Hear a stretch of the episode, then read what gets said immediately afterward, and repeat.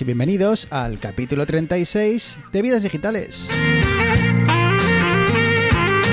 Un podcast donde tres amigos hablamos de tecnología, de gadgets, de gaming, de Apple, de Android, de Windows, de Mac. Somos Kicks hablamos de lo que nos gusta.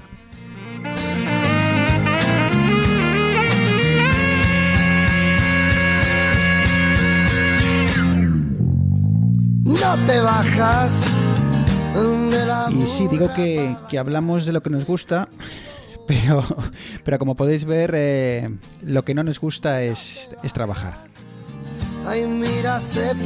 Y es que llevamos más de un mes sin grabar eh, porque hemos hecho todo lo posible por, por alargar las vacaciones, especialmente, como, como ahora os contaremos, especialmente algunos. Y bueno, pues ah, a quien tenemos de vuelta es a, es a Eneas, así que vamos a saludarle. Muy buenas, Eneas. Hola, muy buenas Arturo. Oh, Arturo, madre mía, ya estoy, estoy- tengo, tengo una torrija que ya no sé ni dónde estoy pinado.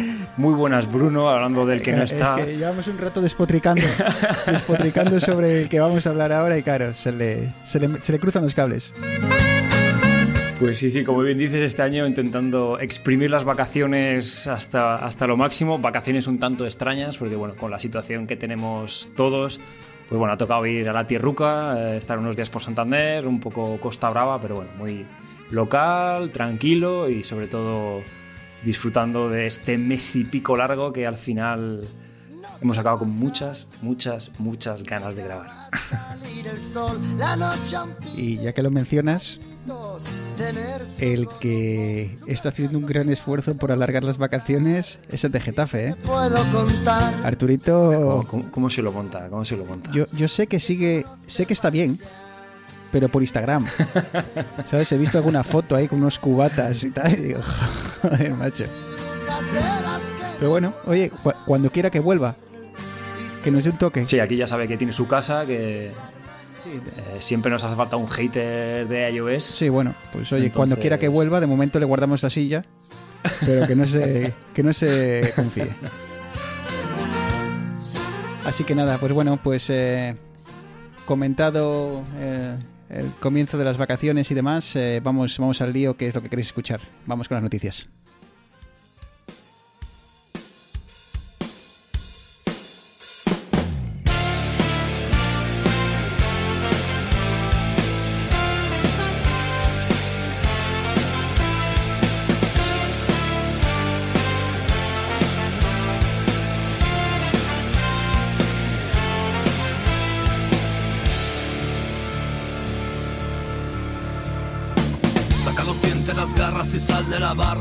Hoy empieza otro ciclo. Sácale brillo a tu Y bueno, pues eh, vamos a empezar con, con un tema y es que... Bueno, an- antes de nada, Bruno, perdón por hacer un inciso, pero yo creo que este es el programa inaugural de la Season 3, Episode 1. es que yo no sé cómo va ese tema. O sea, Eh, Porque ya llevamos el programa 36, que ya, o sea, este es el tercer año ya que estamos co- grabando el comenzaríamos podcast. más o menos- tercera temporada, por decirlo de alguna sí, manera. porque como empezamos creo que a finales de año o a comienzos, igual técnicamente no es la tercera temporada, pero realmente no lo sé. Y, y- y la verdad es que esto siempre tengo el run run porque, para, para que lo sepan los oyentes, una de las opciones que te da Apple cuando subes los, eh, los podcasts, y bueno, Apple y ya pues prácticamente todo el, todos los diferentes sistemas como Spotify y demás de, de podcast, te deja poner eh, eh, qué temporada es, ¿no? Pones temporada 1, episodio, lo que sea.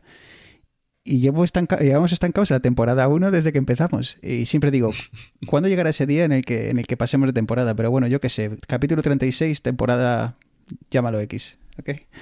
Sí, ya cuando hagamos el Patreon o ya pasemos a una plataforma de podcast serio, pues ya, ya pasaremos a Season 2. Exacto. Pero de momento... Exacto, exacto. Bueno, venga, vamos al lío. Eh, empezamos con un tema de, de bueno, de, de, em, domótica y demás. Y es que leemos en internet que, buah, ¿cómo se pronuncia esto? Zigbee Alliance, eh, que bueno, es un, un protocolo y demás, una, una alianza en el que bueno, se intentan eh, establecer diferentes protocolos para, para el uso de la, domótica en casa. Eh, parece que va camino de lanzar un protocolo que va a hacer a todos los fabricantes eh, más sencilla la vida y va a ser más eh, sencilla y valga la redundancia la implementación de eh, los diferentes sistemas de, vamos, pues de- del control de la, de la domótica, ¿no? Como puede ser, pues, eh, HomeKit en, en- el mundo Apple, o Google Assistant, o Alexa en, en el mundo de, de Amazon, de Amazon, sí. Eh, y yo creo que esto es, esto es importante. Y, y, y por qué es importante? Es porque precisamente en mi caso estado mirando chorradas ahora que, ahora que tengo casa y, y bueno, pues mm, tengo, tengo un casa y bebé. Entonces tengo que estar en casa, no puedo hacer grandes eh, viajes y bueno, pues me pongo a jugar, ¿no? Y, me pongo a jugar con, con pues eh, estos días he estado jugando con las llaves de la luz.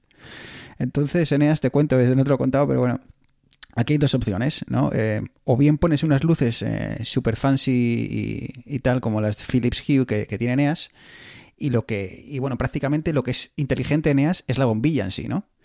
Exac- exactamente, exactamente. Bueno, pues también hay, hay Philips también tiene interruptores eh, que van también con el ecosistema Hue, pero sí, realmente lo inteligente aquí en este caso es la Y yo lo que he intentado es, he ido por, por, otra, por otra vía y entonces lo que he cambiado ha sido lo que es el interruptor de la luz. He quitado el que había y entonces he, he puesto pues uno que, bueno, pues en este caso va conectado con la con, con HomeKit, que es el, el sistema de, de domótica en casa que, que tiene Apple. Y, bueno, esto es interesante porque cuando tú te pones a mirar productos para, para HomeKit y, tal, eh, o para domótica, tienes que fijarte muy bien si va a ser compatible con tu ecosistema, porque hay muchas cosas, casi todas las cosas eh, son compatibles con Google y con Alexa. Y además está muy bien de precio. Cuando quieres hacerlo compatible con, con el mundo Apple, pega un salto de precio bastante importante. Eh, y, no sé. Sí, sí, sí es, es curioso. Y, y, no sé si es debido a, a las eh, comisiones que meta Apple por usar su, su, su, protocolo o que los usuarios de Apple estamos acostumbrados a pagar más y aquí todo el mundo se aprovecha. Eh, realmente no es el motivo, pero lo que tengo claro en EAS es que cuando miras cosillas en Internet para domótica en casa, si que lo quieres compatible con tus dispositivos de Apple, son bastante más caros. Sí, además es una cosa que todos los que hemos estado un poquitín metiéndonos a trastear con el mundo de la domótica, es, es, una locura, ya no, ya no el hecho de que sea compatible o no con, tu ecosistema, sino, digamos, el, el, método de comunicación que utiliza. Porque estabas hablando del Philips Hue, funciona con Zigbee. Eh, luego tenemos las bombillas inteligentes de IKEA, que también son Zigbee y que haciendo un apaño se puede meter más o menos en el ecosistema de, de Philips. Pero luego tenemos bombillas que van con IP, con Wi-Fi, bombillas que van con Bluetooth. O sea, al final si quieres eh, tener, ya te está hablando de bombillas, cámaras, interruptores, eh, cerraduras de puertas inteligentes, etcétera, etcétera, acabas con una amalgama de conexiones que algunas sí que te van con HomeKit, otras te van con Alexa, otras te van con Google, otras son Bluetooth, entonces... Entonces, esto es un paso yo creo que muy acertado, porque al final, como has dicho, son los tres grandes fabricantes, Apple, Amazon y Google. Y el, el que se unan en una plataforma, en, un, en una eh, una alianza, por decirlo de alguna manera, que unifiquen al final, porque a mí me da igual comprarme una bombilla que sea de Philips, que sea de Amazon, que sea de, Google. Yo lo que quiero es que vaya con mi móvil y funcione. Entonces, yo creo que como siempre, al final con estas eh, eh, cosas los que salimos ganando somos los usuarios y, oye, pues pinta bien. 2021 es la fecha un poquitín que han puesto para para el lanzamiento de este, de este nuevo protocolo, eh, que en teoría va a estar basado en IP, va a hacer uso de las nuevas conexiones de Bluetooth de bajo consumo, nuevos Wi-Fi y demás. Y oye, eh, gracias. de antemano, gracias por hacernos la vida más fácil. Sí. Que es lo que al final queremos. Sí, sobre todo que, que sea más fácil de implementar y que, a los, y que a los fabricantes no les cueste ni mucho dinero ni muchos quebraderos de cabeza, ¿no? Y, y esto lo digo porque muchas veces ves cosas en, en pues, en tiendas eh, online chinas y demás que, que ofrecen cosas de domótica o cosas conectadas a Internet. Y como siempre decimos, hay que evitar ese tipo de productos baratos que se conectan directamente a Internet. ¿Por qué? Pues eh, básicamente por temas de seguridad. Eh, todo lo que se siga el protocolo de, de Apple, de Amazon, de Google, bueno, al menos sabes que está todo metido dentro. Que solo te espían ellos. Al, al menos solo te espían ellos, obviamente, ¿no? En, sobre todo en el caso de, de, de Google y, y, Alexa, pues bueno, ese es el negocio. Pero por lo menos sabes que vas a tener actualizaciones y que, y que está y que hay un, un departamento sí. entero gigante de personas trabajando solo en eso y, y muy eh, concienciados por el tema de la seguridad. Si te compras una cámara wifi que se conecta, eh, que la pones en la entrada de tu casa y se conecta a tu router y que encima luego se guarda todo online, a saber dónde va eso, a saber si hay agujeros de seguridad. Por supuesto que no vas a recibir actualizaciones. Así que bueno, eh, ya para cerrar el tema, veremos si esto, esto bueno, esto lo que hará será eh, posiblemente eh, abaratar costes y demás. Y, y, como dice Neas, los, los, usuarios seremos los principales beneficiados.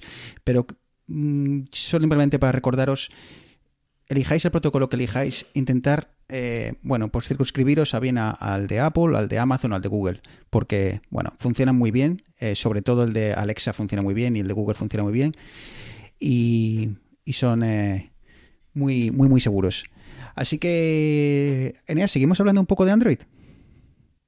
Sí, sí. Porque ha habido lanzamiento. Aprovechando que no está Arturo, podemos eh, charlar un rato de, Android sin que.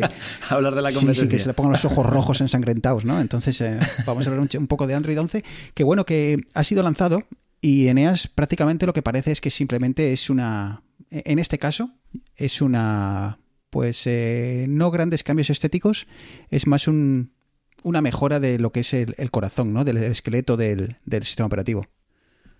Sí, como, como ya pasó con iOS en, versiones anteriores, hay veces que realmente no es posible hacer estos cambios radicales que, cambian interfaz y demás, sino que, bueno, Android 11 eh, básicamente es privacidad, estabilidad y iteración, básicamente. O sea, cogiendo la base de, de Android 10, que no lo sé de primera mano porque no tengo Android desde hace bastante tiempo, pero, oye, ya estamos hablando de un sistema operativo bastante maduro, con, una, base de dispositivos, eh, si hablamos de dispositivos Google, hablemos de Nexus o de, los Pixel, eh, ya bien establecida y con unos eh, rendimientos muy, muy buenos. Pues oye, otro paso más a mejorar un poquitín todos estos aspectos que hace tanto tiempo no estaban tan, tan en boga, pero ahora la privacidad es un, es el caballo de batalla de, los, de los fabricantes hoy en día. Sí, y, es un sistema operativo que a, mí me encantaría tener un, como decías, un, Pixel, por ejemplo, y, poder jugar con él, porque estoy seguro que, Android hoy en día está a un nivel altísimo. incluso podría estar incluso hasta, hasta más por más, me gustarme incluso más que, que iOS, ¿no? Pero, pero bueno, hay otras cosas por detrás que valoramos más eh, y por eso nos, quedamos con, el sistema de Apple, pero la verdad es que tiene muy muy buena pinta. He visto, por ejemplo, de los pocos cambios estéticos que meten en EAS es el tema de esas burbujitas, que básicamente es que cuando te llega un mensajito, eh, te sale una burbujita, y esto ya lo metió, si te acuerdas, ¿te acuerdas tú de Facebook? Eh, yo recuerdo que hace tiempo Facebook, Facebook Messenger, Facebook Messenger lo metió también, o sea que esto no es muy novedoso, pero creo que esto ya viene metido dentro del sistema operativo y va a ser más, mejor, mejor integrado, ¿no? Entonces, para que los siguientes se hagan una idea, pues en, uno de los, en los laterales del teléfono te aparece una burbujita con el, imagínate en este caso la, caso, la cara de Neas o, el, o la foto del grupo de WhatsApp y te va a poner un 1, un 2, un 3 o lo que sea y ahí te van a aparecer pues las eh, en pequeñito las, los mensajes que te vayan entrando y demás, totalmente configurable y demás, como digo, con Telegram, con WhatsApp, con lo que sea. Y no sé, eh, ah, este tipo de cosas son las que nunca veremos en, en, iOS, ¿verdad? Nunca Apple se va a complicar la vida de meter unas burbujitas por los lados y tal. Y a mí eso me da un poco de rabia porque me gustaría probarlo. Claro, al final el problema, por decir el problema de alguna manera, es que hoy en día opciones reales hay dos a nivel de, móviles. O, bueno, podemos decir tres. Eh, iOS, eh, Android puro, pero el problema de lo que hablamos es que solamente lo tienes en los Pixel y luego todos estos Android cocinados, eh, véase eh, la interfaz de, o, la personalización de Samsung, la personalización de Xiaomi, y luego ya tienes bueno, los Oxygen OS y demás, pero que no deja de ser un Android digamos, un poquitín eh, cocinado más, más hardcore. Y claro, esos, esos cocinados, hay algunos que están excelentes. Y estoy viendo algunas. Eh, ahora hablaremos un poco de Samsung y demás. Y, los OnePlus están, muy bien. y algunos, algunos añaden funcionalidades que están muy, muy bien. Eh, ¿Cuál es el problema, Eneas? Que cuando tú tienes un dispositivo con un Android cocinado, cuando Android, eh, o en este caso Google, lanza, en este caso iOS, iOS perdón, Android 11, cuando lanzan Android 11, para tú recibir esa actualización, primero el fabricante de turno, vamos a decir Xiaomi, por ejemplo, eh, tiene que coger ese Android 11, tiene que darlo forma, cocinarlo y mandártelo a tu dispositivo. ¿Qué ocurre? ¿cuántos dispositivos hace Samsung o lanza Samsung al año? 20, 30, 50, 100 dispositivos diferentes en el mundo móvil. Es una locura la cantidad de dispositivos móviles que lanzan marcas como esta. Es una utopía pensar que van a coger Android 11, lo van a cocinar de nuevo y te lo van a lanzar para tu dispositivo que te costó 200 euros o 300 euros. En, es, no va a ocurrir. Entonces, Eneas, este es el gran problema que tiene Android. Que te gastas mil euros. Lo hemos hablado muchas veces. La, la fragmentación que hay en, la, versión instalada. Para que, para que la gente que nos escucha se haga una idea, eh, tenemos aquí una, tabla un poquitín de una comparativa del porcentaje de las versiones instaladas del sistema operativo. Eh, la versión anterior de Android, que estamos hablando de la 10.0, la tienen instalada un, un 29% de los dispositivos. La siguiente, que es Android 9, es un 28%. La siguiente, que es 8.1, un 11%. Y luego la gente pensaría, bueno, pues la siguiente va a ser la 7. No, no, la siguiente es la 6.0, que la tiene casi un 8%. O sea, estamos hablando que entre los cuatro primeros hay versiones 6.0 que tendrá, pues si la 11 es ahora, que tendrá 5 años. Lo miro, lo miro mientras continúas. Eh, lo voy mirando. Y luego, claro, vamos para abajo. La 8.0 tiene un 6,5, Android, la 7 mira, un 5,5. Android, Android 6 salió en, 2015. ¿Vale? Entonces, ese es el problema. Que, Cinco años. Que claro, eh, ahora mismo la última versión que salió lanzada, iOS 10, eh, perdón, Android de nuevo, Android 10 que salió hace, pues vamos a decir, un año, solo está instalado en el, en el 29, en el, 30% de los dispositivos. Eso significa que el 70% de los dispositivos que hay ahí afuera con Android no tienen la versión que salió hace un año. Entonces, mm, imagínate los dispositivos que van a poder instalar este Android 11 eh, a día de hoy. Pues el otro día lo estuve mirando, pues mira, era el Samsung S20 y sus hermanitos, eh, un Xiaomi que había por aquí, o sea, estoy hablando de que había 10 dispositivos más o menos que iban a poder, más todos los Pixel, que iban a poder tener, obtener eh, Android. Entonces, esa es la fragmentación, este es el, mayor problema que vemos. Por eso, yo siempre recomiendo, si puedes, vete a un Pixel Vete o a un. Eh, lo has comentado entonces, Eneas, a un OnePlus. Sobre todo, han sacado, ¿cómo se llama este, este nuevo. El Nord. El Nord.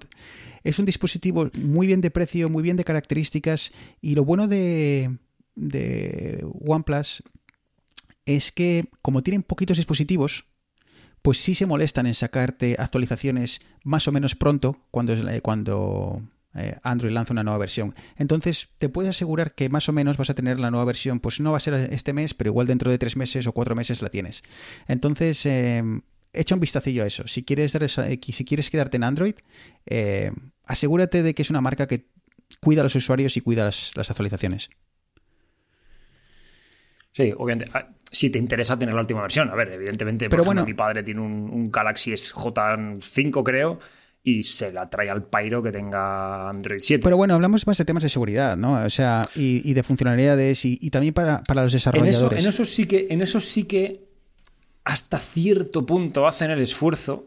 Además, yo creo que a ti te pasó cuando tenías un S7, era exacto. un S8, algo así que, que actualizaciones de sistema operativo no, pero cada dos por tres tienes una actualización de seguridad. Casi siempre una, una mensual, una pequeña con, para tapar pequeños agujeritos de seguridad, eso, eso sí me llegaba. Que, me acuerdo que un día formateabas el, orden, el móvil, tío, y, y entonces empezaban a llegar cada actualización de seguridad desde el día que lo formateabas. Imagínate que, que el, te lo compraste en 2019 lo, lo, enciendo ahora y me empiezan a llegar una por una actualizaciones desde 2018 a hoy, ¿sabes? O sea, 50 actualizaciones una tras otra. Pero bueno, que, eso, que Android 11 que si tienes un Pixel lo vas a poder disfrutar ya, si tienes algún otro modelo eh, de estos que hemos comentado, seguramente lo puedes disfrutar pronto. Y bueno, pues si te gusta y te mola y quieres comentarnos algo, ya sabéis, arroba vidas digitales en, en Twitter. Eh, Eneas, pues eh, aprovechando, como digo, que no está Arturo, hablamos un poco de Android y vamos a hablar un poco de, Silicio. ¿Qué te parece charlar un poco de estos eh, nueva era de teléfonos que ya arrancó Samsung hace, hace un, añito o así? Que se doblan con dos pantallitas. hablemos de Microsoft, Surface Duo. Sí, como bien decías, el, el de este que comenzó Iba a decir Samsung solamente, pero creo que también Huawei, Huawei un prototipo que no sé si al final, no sé si acabó de ah. salir o qué. Pero bueno, el año pasado comenzó y este año ya había hecho un- una especie como un tease, nos había dejado ver un poquitín hace, hace un tiempo Microsoft, pero ya realmente ha salido en Estados Unidos. Eh, estamos hablando de un dispositivo, lo primero vamos a hablar del precio, para que la gente un poquitín se, se encuadre. 1.400 dólares, 1.399. O sea, ya, ya de base no es un dispositivo Me estoy colocando para así, me estoy colocando así en la silla. ¿eh?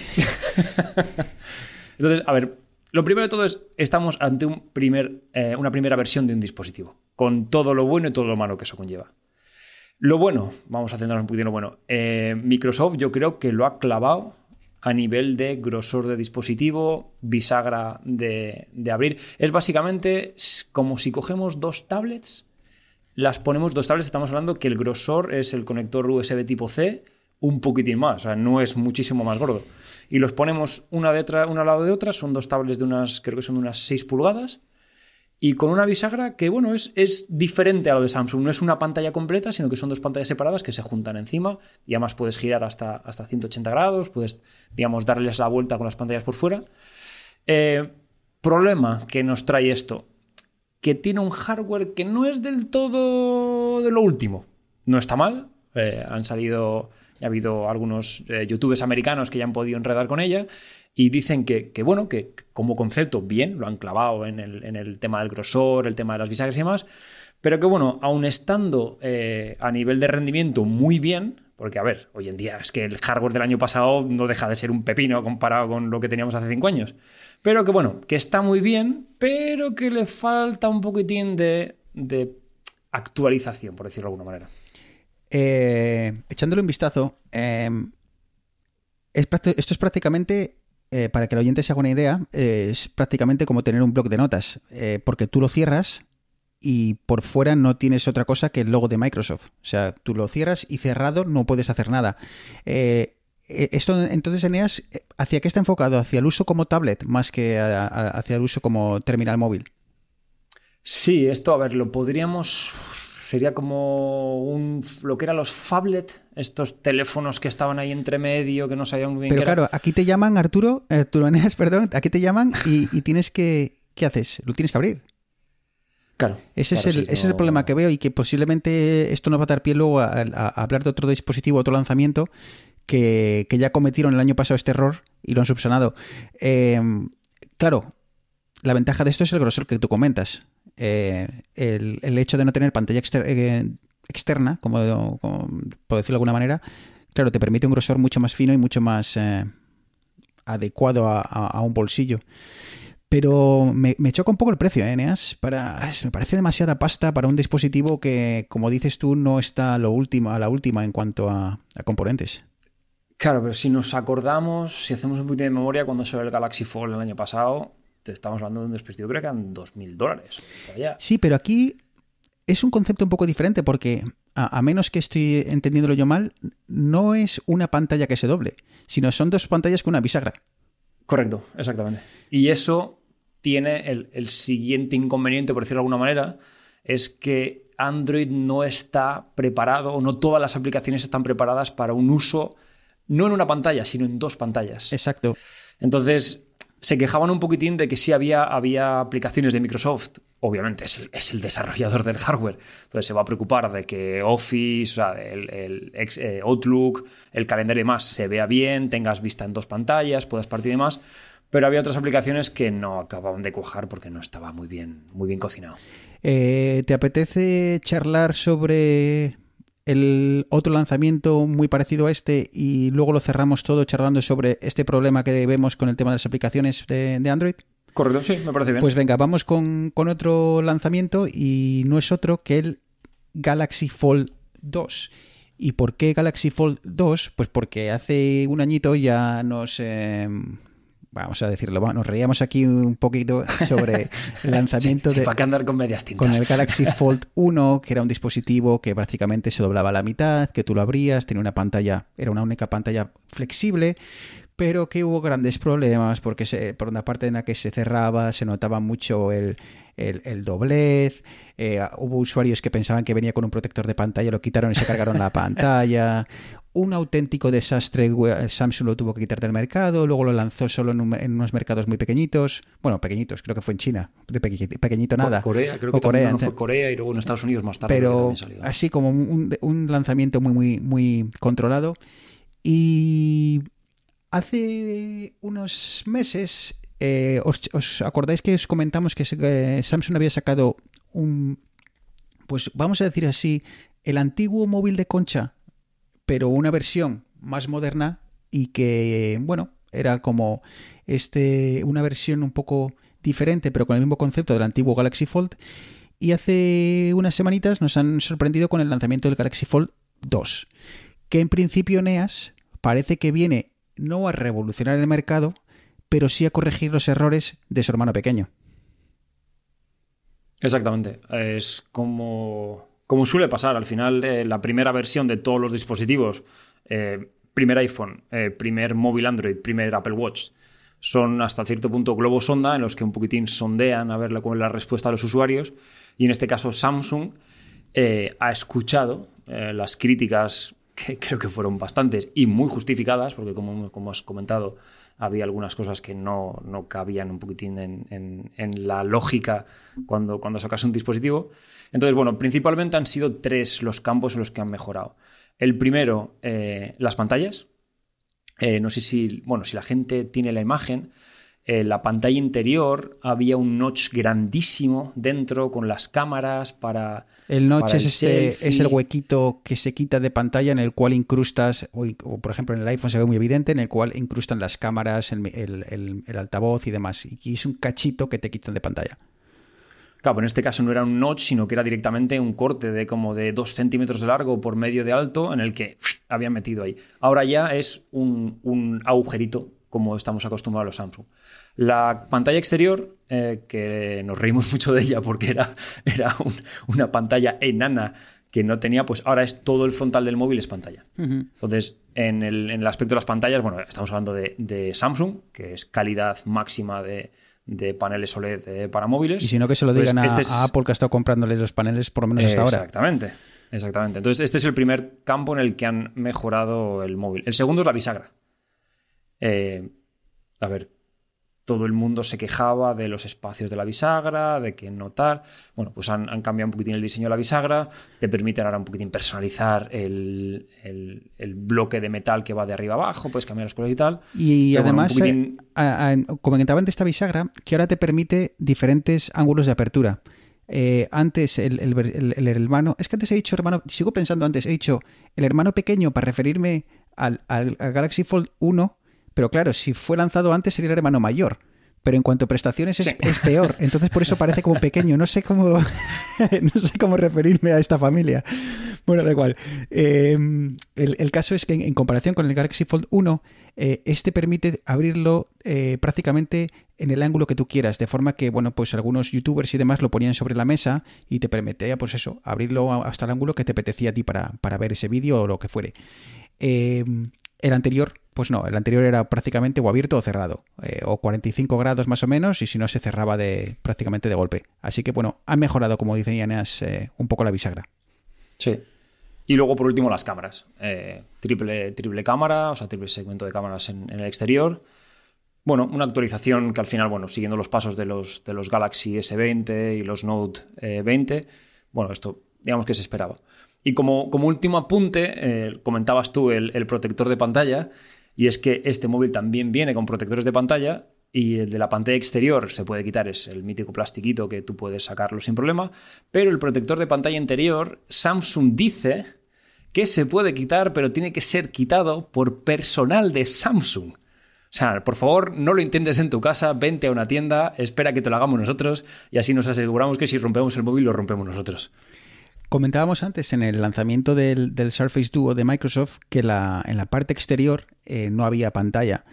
Uno de los grandes eh, problemas, o bueno, eh, no quiero llamar problemas, pero una de las grandes desilusiones en el, en el lanzamiento del anterior Fold era que la pantalla exterior era una pantalla muy muy pequeñita. Eh, era prácticamente lo hacía como inusable, ¿no? Cuando con, con el cerrado.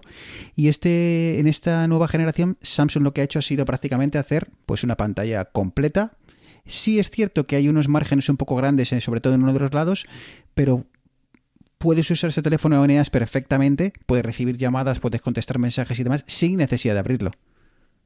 Sí, es, el formato de pantalla es un poquitín en la línea de los nuevos Sony, que tienen este formato, creo que es 21 novenos, que es un poquitín más alargado de lo que estamos acostumbrados, pero sí, totalmente un, un- un móvil perfectamente usable que no, que no hace falta, realmente no hace falta abrirlo si quieres utilizarlo.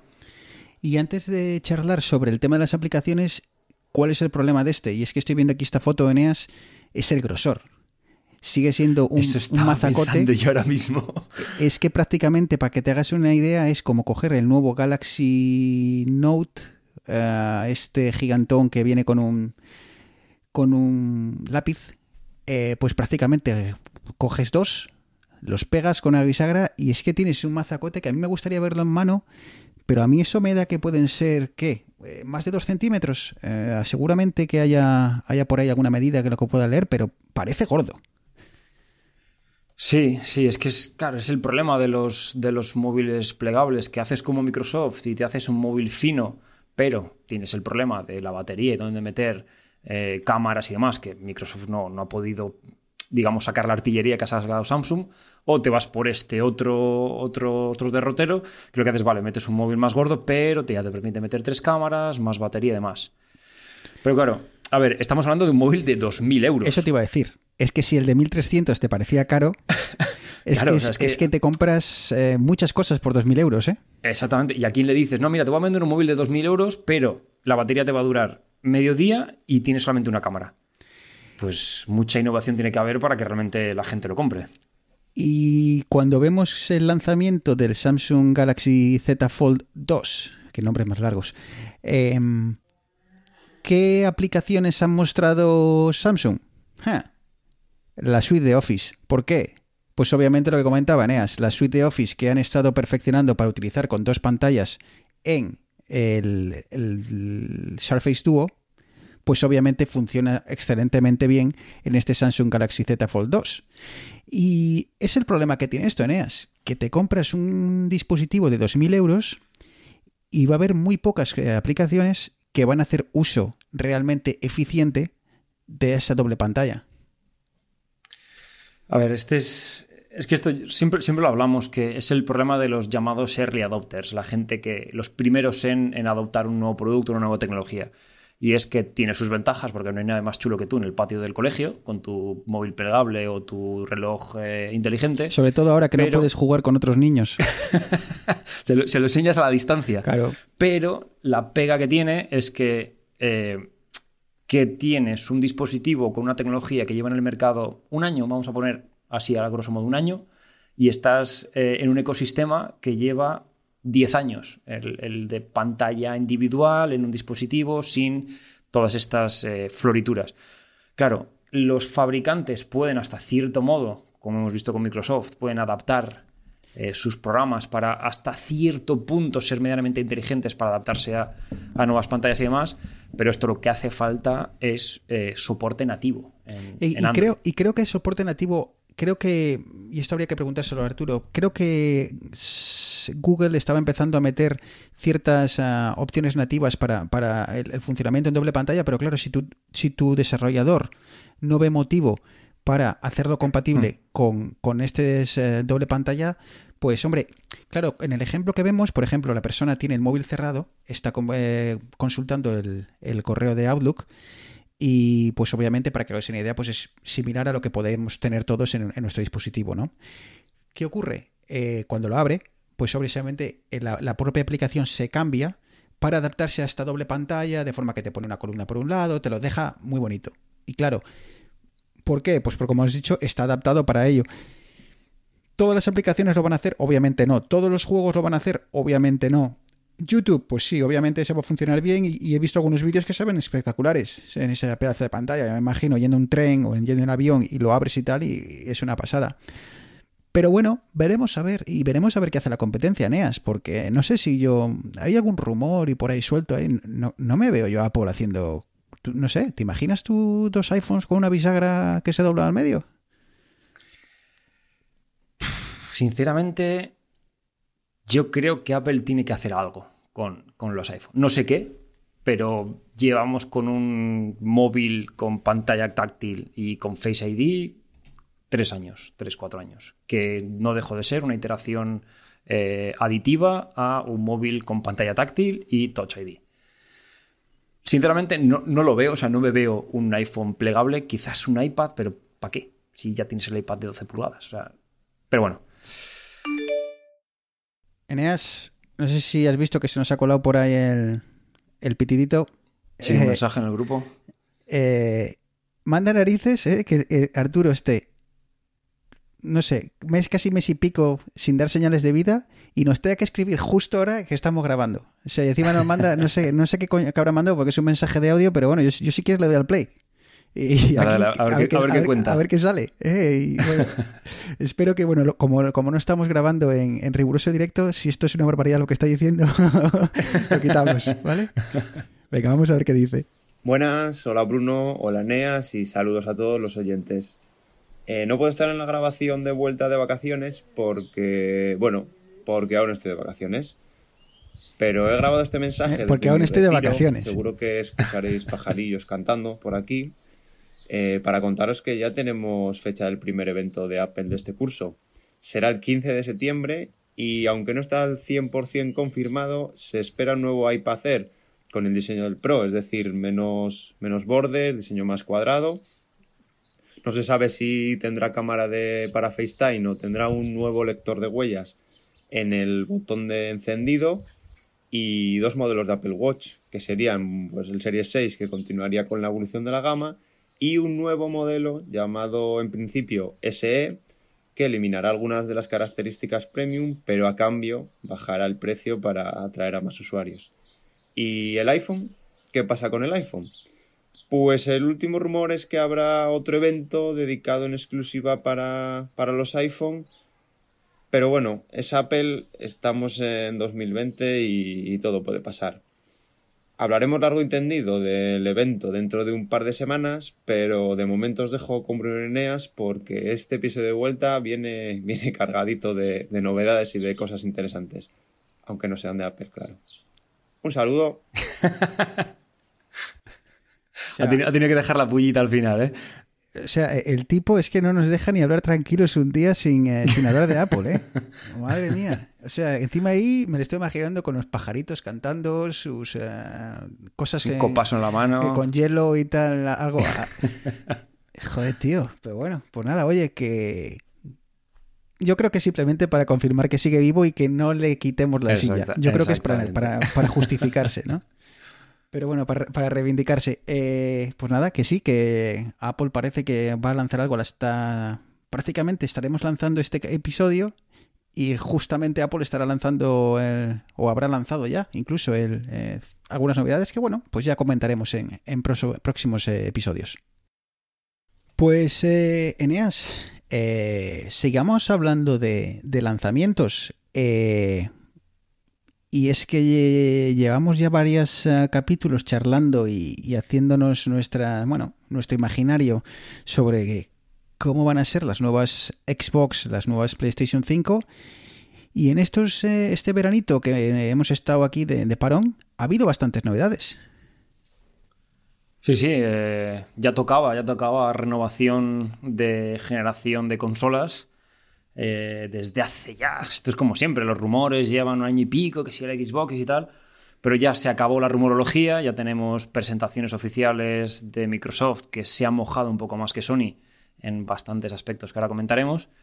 Y sí, como bien dices, ya tenemos Xbox Series X y Series S y PlayStation 5. Entonces, bueno, si quieres empezamos hablando por la, la pequeña gran máquina de la compañía de Redmond, de Microsoft. Venga, vale. Y.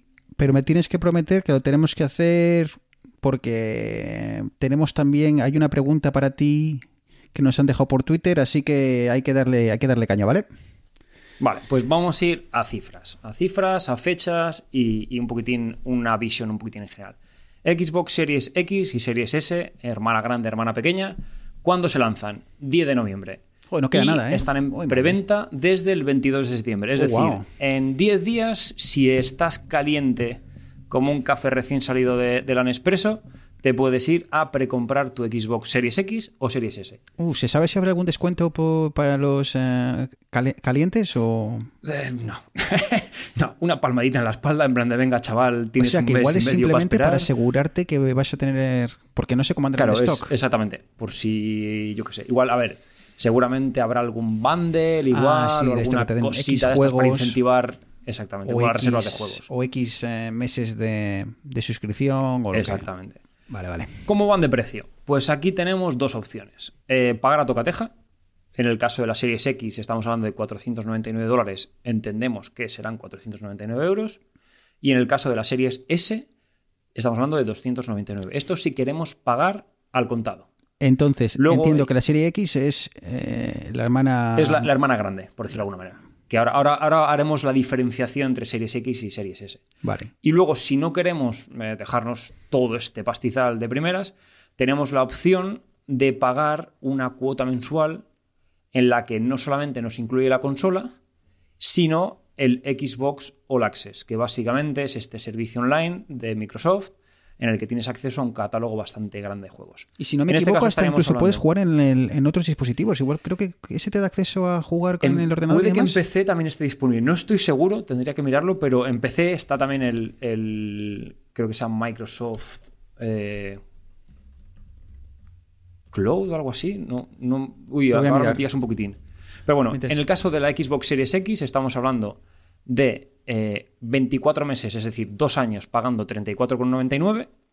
Con lo que al final eh, nos saldría la consola a 839,76 que son 29 euros más caro que si la comprásemos eh, el día de lanzamiento y pagásemos la suscripción de estos dos años al, co- al contado. Y en el caso de la Series S serían 24,99, es decir, 10 euros menos durante dos años. Y la consola nos saldría 599,76, que es decir, 11 euros más barato de los 610,76 que nos costaría cuando sale al mercado si pagásemos estos dos años de suscripción más la consola. Diferencias. Hablemos un poquitín de las diferencias de, la- de las videoconsolas. La Series X es la consola que conocemos. El mamotreto grande, entre comillas, que tiene lector de Blu-ray, que ya eh, no, no, es que no es que tenga el juego en 4K como ya tenía esta, esta generación actual, sino que ya es 4K 120 Hz, es decir, eh, 120 imágenes por segundo, muchísima más fluidez. Estamos hablando de GPUs eh, y CPUs eh, desarrolladas custom por AMD. En el caso de las series X es el tope de gama. En el caso de las series S, tanto la CPU como la GPU, el procesador gráfico, están un poquitín más limitados. Porque la principal eh, diferencia de las series S con las series X es que, uno, no tiene lector de Blu-ray y dos, no está pensada para el juego en 4K a 120 imágenes por segundo, sino que está pensada para el juego en 2K a 120 imágenes por segundo. Para que nos hagamos una idea, el 2K no es realmente la mitad del 4K, pero por ahí anda. Es una de estas resoluciones intermedias entre el 1080 y el 4K. A nivel de, eh, RAM, disco duro, pues pasaríamos de un terabyte a 512 GB de la Series X a la Series S y de 16 GB de RAM a 10 GB en la Series S. Esto puede parecer ¿Cómo- un problema a simple vista. ¿Cómo se va? Claro, la, pregunta es cómo esto va- se va a reflejar en el, en el juego, en el, bueno, en la jugabilidad, ¿no? De, de cada, de cada uno de los juegos. Exactamente. Si esto fuese una comparación 1-1, es decir, ambas funcionando a 4K, pues evidentemente la Series X le daría un repaso a la Series S muy grande.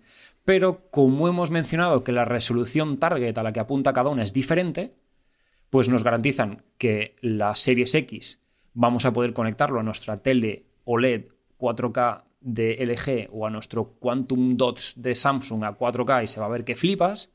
Pero si tenemos un presupuesto un poquitín más comedido y todavía tenemos pues, nuestra tele 1080 o igual tenemos un monitor de ordenador 2K, pues con la Series S vamos a poder jugar a los mismos juegos con la misma calidad gráfica, evidentemente a una resolución más pequeña, pero pues oye, ahorrándonos eh, 200 euros y con la única, por decirlo, complicación de que no tenemos lector de Blu-ray, entonces vamos a tener que consumir todos los juegos en formato digital. Pero que hoy en día los que jugamos en ordenador estamos más que acostumbrados a tirar de bibliotecas eh, online. Muy, muy interesante. La verdad es que ah, es- va a ser difícil la elección, no sé, no, no sabría. ah, Bueno, habría que ver cómo de optimizados para el 4K los juegos están los juegos, si realmente va a merecer la pena o si vas a ponerte, comprarte la, la edición 4K, la edición X, y, y luego el juego en sí, pues no va a estar eh, todo lo bien que esperas, ¿no? Eh, va a estar difícil elegir, ¿eh? Va a estar difícil. A ver, esto, digamos que las, la PlayStation 3 y Xbox 360 fue el, asentamiento del videojuego en Full HD. Ahí ya teníamos juegos en Full HD que iban, que iban feten. Eh, PlayStation 4 y Xbox eh, One X fue este híbrido que intentaron ir un poquitín más allá de Full HD, les salió mal, tuvieron que sacar la PlayStation 4 Pro y la, la Xbox One X. Sí, está la X y la S. La S es la normal y la X es la, la potente. Que te permitían jugar a 4K, pero ya no es 4K nativo, andaban con rescalados, un poquitín más, eh, más triquiñuelas para poder hacerte ver que era 4K. Esta nueva generación, tanto la, la nueva Xbox como la nueva PlayStation 5, es nativo 4K con, con eh, tasa de refresco alta. Entonces la decisión viene más a... claro, va a depender mucho de la televisión que tengas. Exactamente, exactamente. Quiero Por- jugar a 4K en mi televisión nueva y demás, vete a por la Series X o la PlayStation 5. Claro, que pero. tengo una tele Full Eneas, HD, no voy a cambiar tal, pues oye, la Series S. Pero por lo que estoy viendo, ah, hablan por aquí de HDMI 2.1, 2.1. creo. Sí, Mi televisión es 4K, pero no va a tener el 2.1. Entonces, claro, entonces vas a poder llegar a 4K 60 Hz. Y- 60 imágenes por segundo. claro, ¿cuánta- ¿hay muchas televisiones por ahí en el mercado que, que funcionan a 120 Hz? ¿O, o Eh, simple- pues o- las nuevas, las nuevas teles de LG, todas tienen HDMI 2.1. Eh, las televisiones de Samsung, si no recuerdo mal, no lo tienen, pero tiene una de las características más importantes, que es el, el variable refresh rate, es decir, que puedes variar la frecuencia con la que se refrescan las imágenes en la pantalla, con lo que efectos prácticos para lo que quieres para jugar es lo mismo. Y poco más. Creo que la serie del año pasado de LG la OLED también lo tiene. Y poco a poco, porque también hemos de pensar que este, esta nueva tecnología es nueva de este año y nueva de este año que todavía no estaba implementada en, en casi ninguna tarjeta gráfica de ordenador. Entonces, bueno, está siendo un poquitín la cabeza de lanza de las nuevas consolas, pero está claro que es una tecnología que llega para quedarse porque ya no solamente es 4K 120 Hz, sino, y agárrate a la silla porque igual te temblas un poco, 8K, que todavía no tenemos casi ni teles 8K, 8K 60 Hz, por temas de ancho de banda, del, del cable HDMI 2.1 y demás. Entonces, Bueno, yo creo que esto va a haber que esperar un poco a que salga, a que ver cómo, cómo funciona y, si, y que la gente opine si realmente, porque seguramente vamos a ver miles de vídeos y miles de reviews comparando ambas y, y veremos si realmente se nota la diferencia o no. Eh, para un geek como nosotros, Eneas, va a ser difícil si nos compramos uno no ir a por la de 4K, creo, Sí. pero... Caballo grande, ande o no ande, eso está claro. Pero bueno, veremos a ver cómo qué podemos recomendar al usuario al usuario de a pie o, no tan geek como nosotros. Eh, ¿Te apetece comentar eh, rápidamente PlayStation 5 que no sé por qué tengo la sensación de que vive tapadita comparado con comparado con la Xbox? eh, no sé si es tema de marketing o pero no estoy oyendo tanto de ella. Sí, sí, ya, si ya tenemos la decisión complicada con las dos, los dos sabores de Xbox, pues bueno, Sony, como siempre, es la segunda en liza para, para darnos un poquitín más de dudas. En este caso hubo un evento, creo recordar que fue a mediados de julio, en el que hicieron la presentación de, de lo que es la consola física. No dieron detalles de, de rendimiento, no dieron detalles de, de precio ni demás. En este caso también tenemos dos versiones, la completa con lector de Blu-ray y la digital que no tiene lector, pero a nivel de tamaño es muy parecida que esto no pasa con las Xbox, la Xbox Series S es muchísimo más pequeña, pero no tenemos precio aún, no se sabe lo que va a costar, no tenemos fecha de lanzamiento, sí que se ha confirmado que va a ser en noviembre, pero no se sabe eh, el día que es en concreto cuándo va a ser, en teoría será mediados de noviembre para coincidir un poquitín con, con el lanzamiento de Xbox, y tenemos datos de, de procesador, RAM, eh, GPU y demás, sobre el papel es está como en un punto intermedio entre la Series X y la Series S. Pero Bueno. eh, esto es, entre comillas, muy grande, porque en, en ambos casos se especifica que son CPUs y GPUs, ambas desarrolladas por AMD, pero que son personalizadas. Entonces, al final, yo qué sé, pues igual eh, Microsoft ha pedido que su CPU tenga una arquitectura de punto flotante más fuerte y en cambio Sony ha decidido que tenga una arquitectura en la que se prime el acceso a disco duro y el ancho de banda para el movimiento de, datos. Entonces, bueno, esto al final habrá que ver, como tú bien dices, cómo se mueven en la realidad, cómo, cómo son capaces de, mover los juegos a 4K y, bueno, con el tiempo podremos tomar una decisión un poquitín más basada en hechos más que en números y en suposiciones. Pregunta importante, ¿qué te parece el diseño de la PlayStation 5? Es que cada vez que lo veo me parece más extraño. No termino de acostumbrarme. El Señor de los Anillos, Isengard, la torre de Isengard, es ahí. Le falta solamente, o, o la de, o la de Mordor, le falta el ojo encima. Y... Eh, No sé, no sé, no termino de... eh, Bueno, también habrá que verla en persona, ¿no? Y, y- y para hacernos una idea, pero de verdad que me Mira, gusta mira que la PlayStation 4 a mí me gustaba el diseño, que era así un poquitín más cuadradito, Claro, pero es que más... luego ves la Xbox y es un cubo. es que ahí no se han complicado nada. Claro, es que también es la- las dos, las dos eh, mentalidades, ¿no? ¿Qué quieres? ¿Una pieza de arte que realmente cante? Es que no es de arte, en- es que, en es, que es salón? raro, tío. Es que yo solo pienso en quitarle el polvo a eso. Sí, no, exactamente. Sí, otro, otro cacharro más que tienes que ir ahí con, el, con la mopa encima a quitar Joder, la macho, mierda. Muy complicado. Eh, Eneas, charlemos de- del lanzamiento de la serie 3000 de Nvidia, ¿vale? Que esto nos va a dar pie como digo, responder una de las preguntas que tenemos pendientes para hoy. Pues sí, y es que este año eh, se ha juntado la tormenta perfecta. O sea, normalmente eh, tenemos, iba a decir cada año, pero esta última generación de gráficas ha aguantado dos añitos, pero siempre tenemos cada año, dos años, tenemos un, eh, un refresh, por decirlo de alguna manera, de, de las tarjetas gráficas, tanto de, de Nvidia como, como de AMD. Y se esperaba, se esperaba desde hace ya unos meses, eh, la gente ya sabía que, bueno, que coño, llevamos dos años con la serie 2000, RTX 2000, oye, pues ya tocaba, ya tocaba renovar. Y bueno, un poquitín siguiendo la, la tónica de las presentaciones de hoy en día, pues Nvidia se montó un evento online, un streaming, en el que, en el que su CEO, pues en la cocina, nos iba sacando del horno, de, de una cazuela que tiene por ahí, nos iba sacando las... ¿Esto, las- esto- esto es verdad o no? no, no, literal. O sea, la, la 3090 la sacó del horno literal. O sea, abrió un horno y la sacó de dentro. Espero que no estuviera Entonces, bueno. ¿qué habían, qué habían estado cocinando, cocinando eh, en los últimos, iba a decir meses, pero en el último año y pico? ¿Qué tenemos? Tenemos la serie 3000, eh, RTX 3070, RTX 3080 y RX, RTX 3090. Eh, como viene siendo habitual, la gente se pensará, bueno, oye, pues una, una mejora como antes, estamos hablando de un rendimiento de un 10%, 15%, tal, tal. No, no, este año no. Este año yo no sé si es porque, como hemos comentado, salen PlayStation 5 y las Xbox nuevas y Nvidia está un poquitín mosca a ver si le van a quitar clientes o qué, pero este año han dicho no.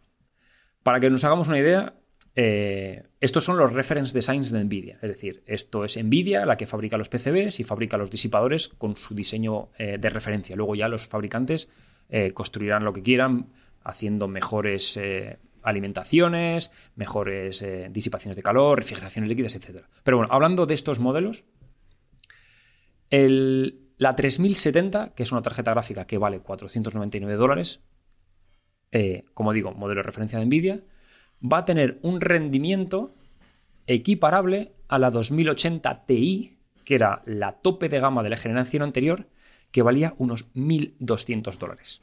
Wow.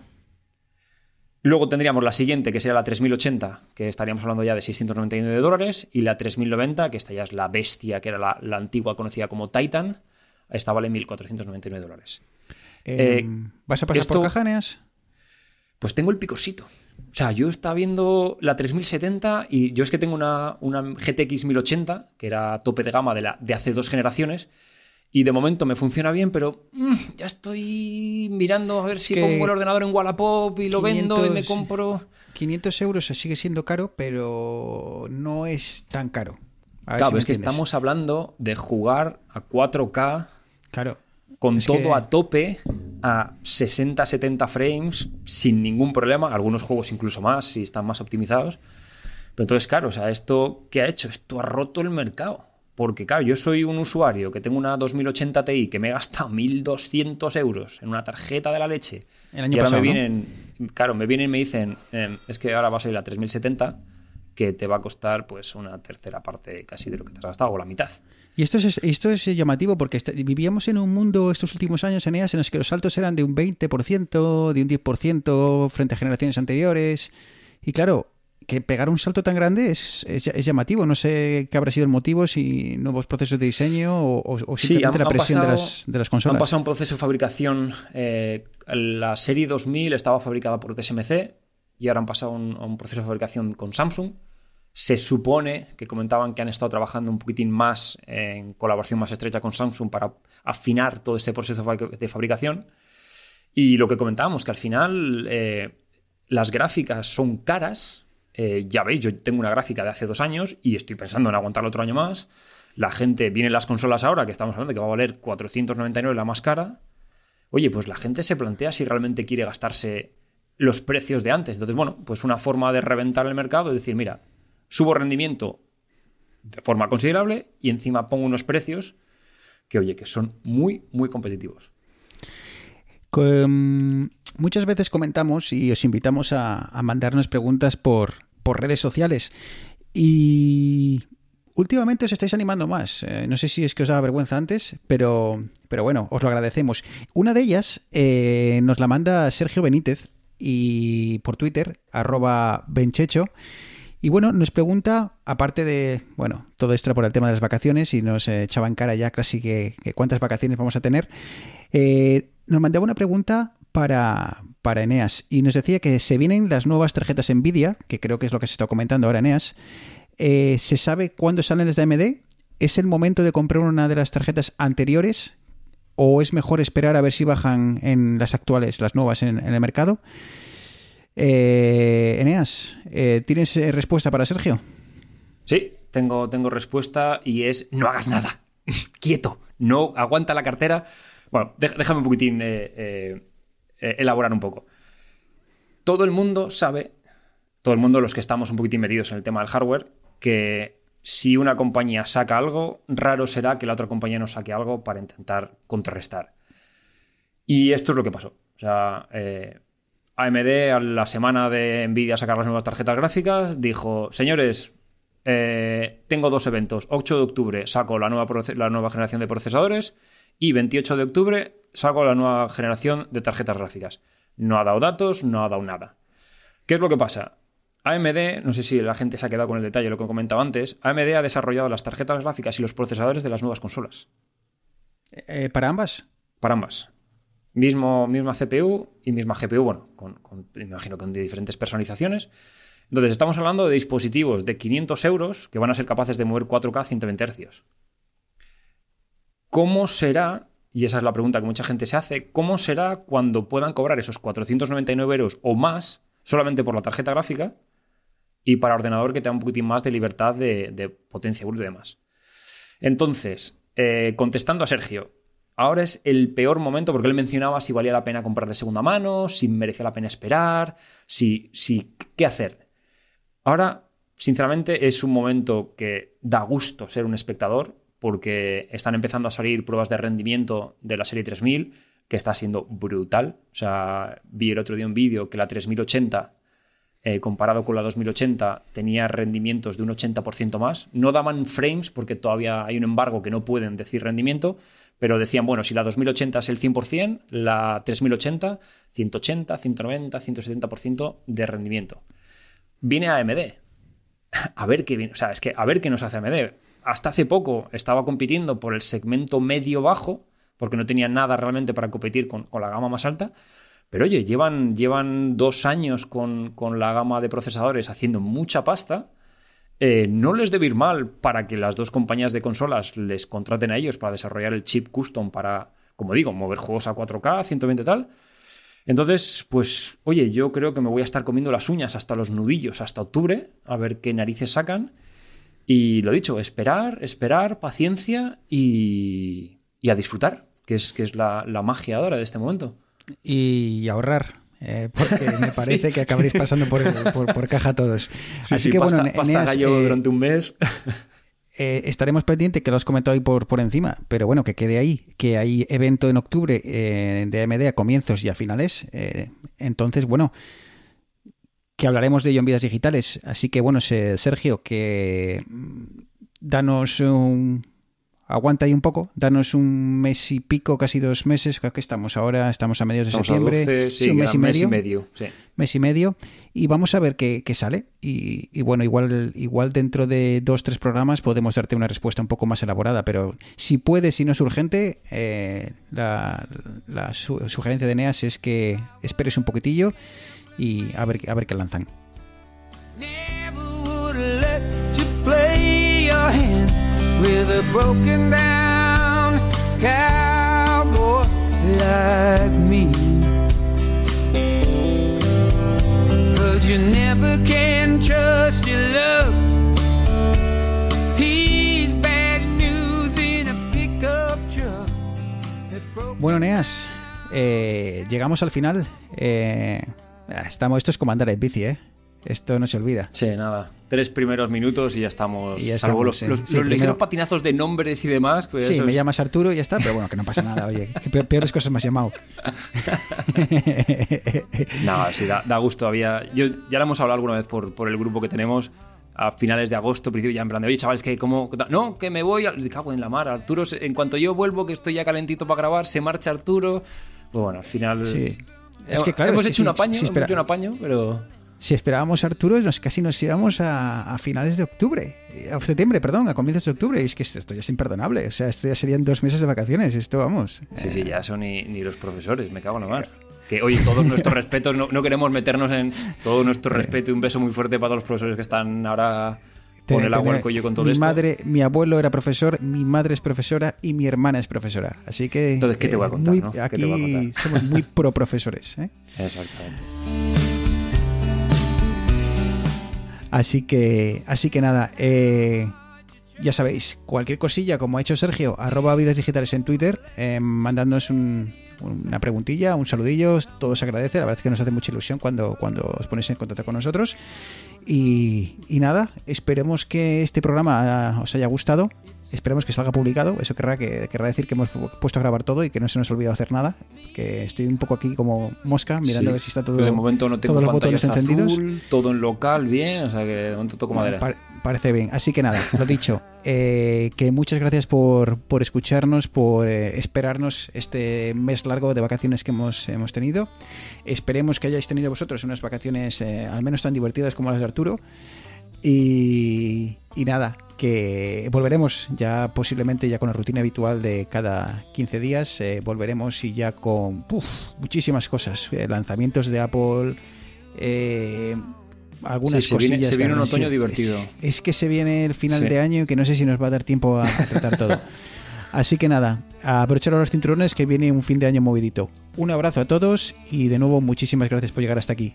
Un saludo, chao.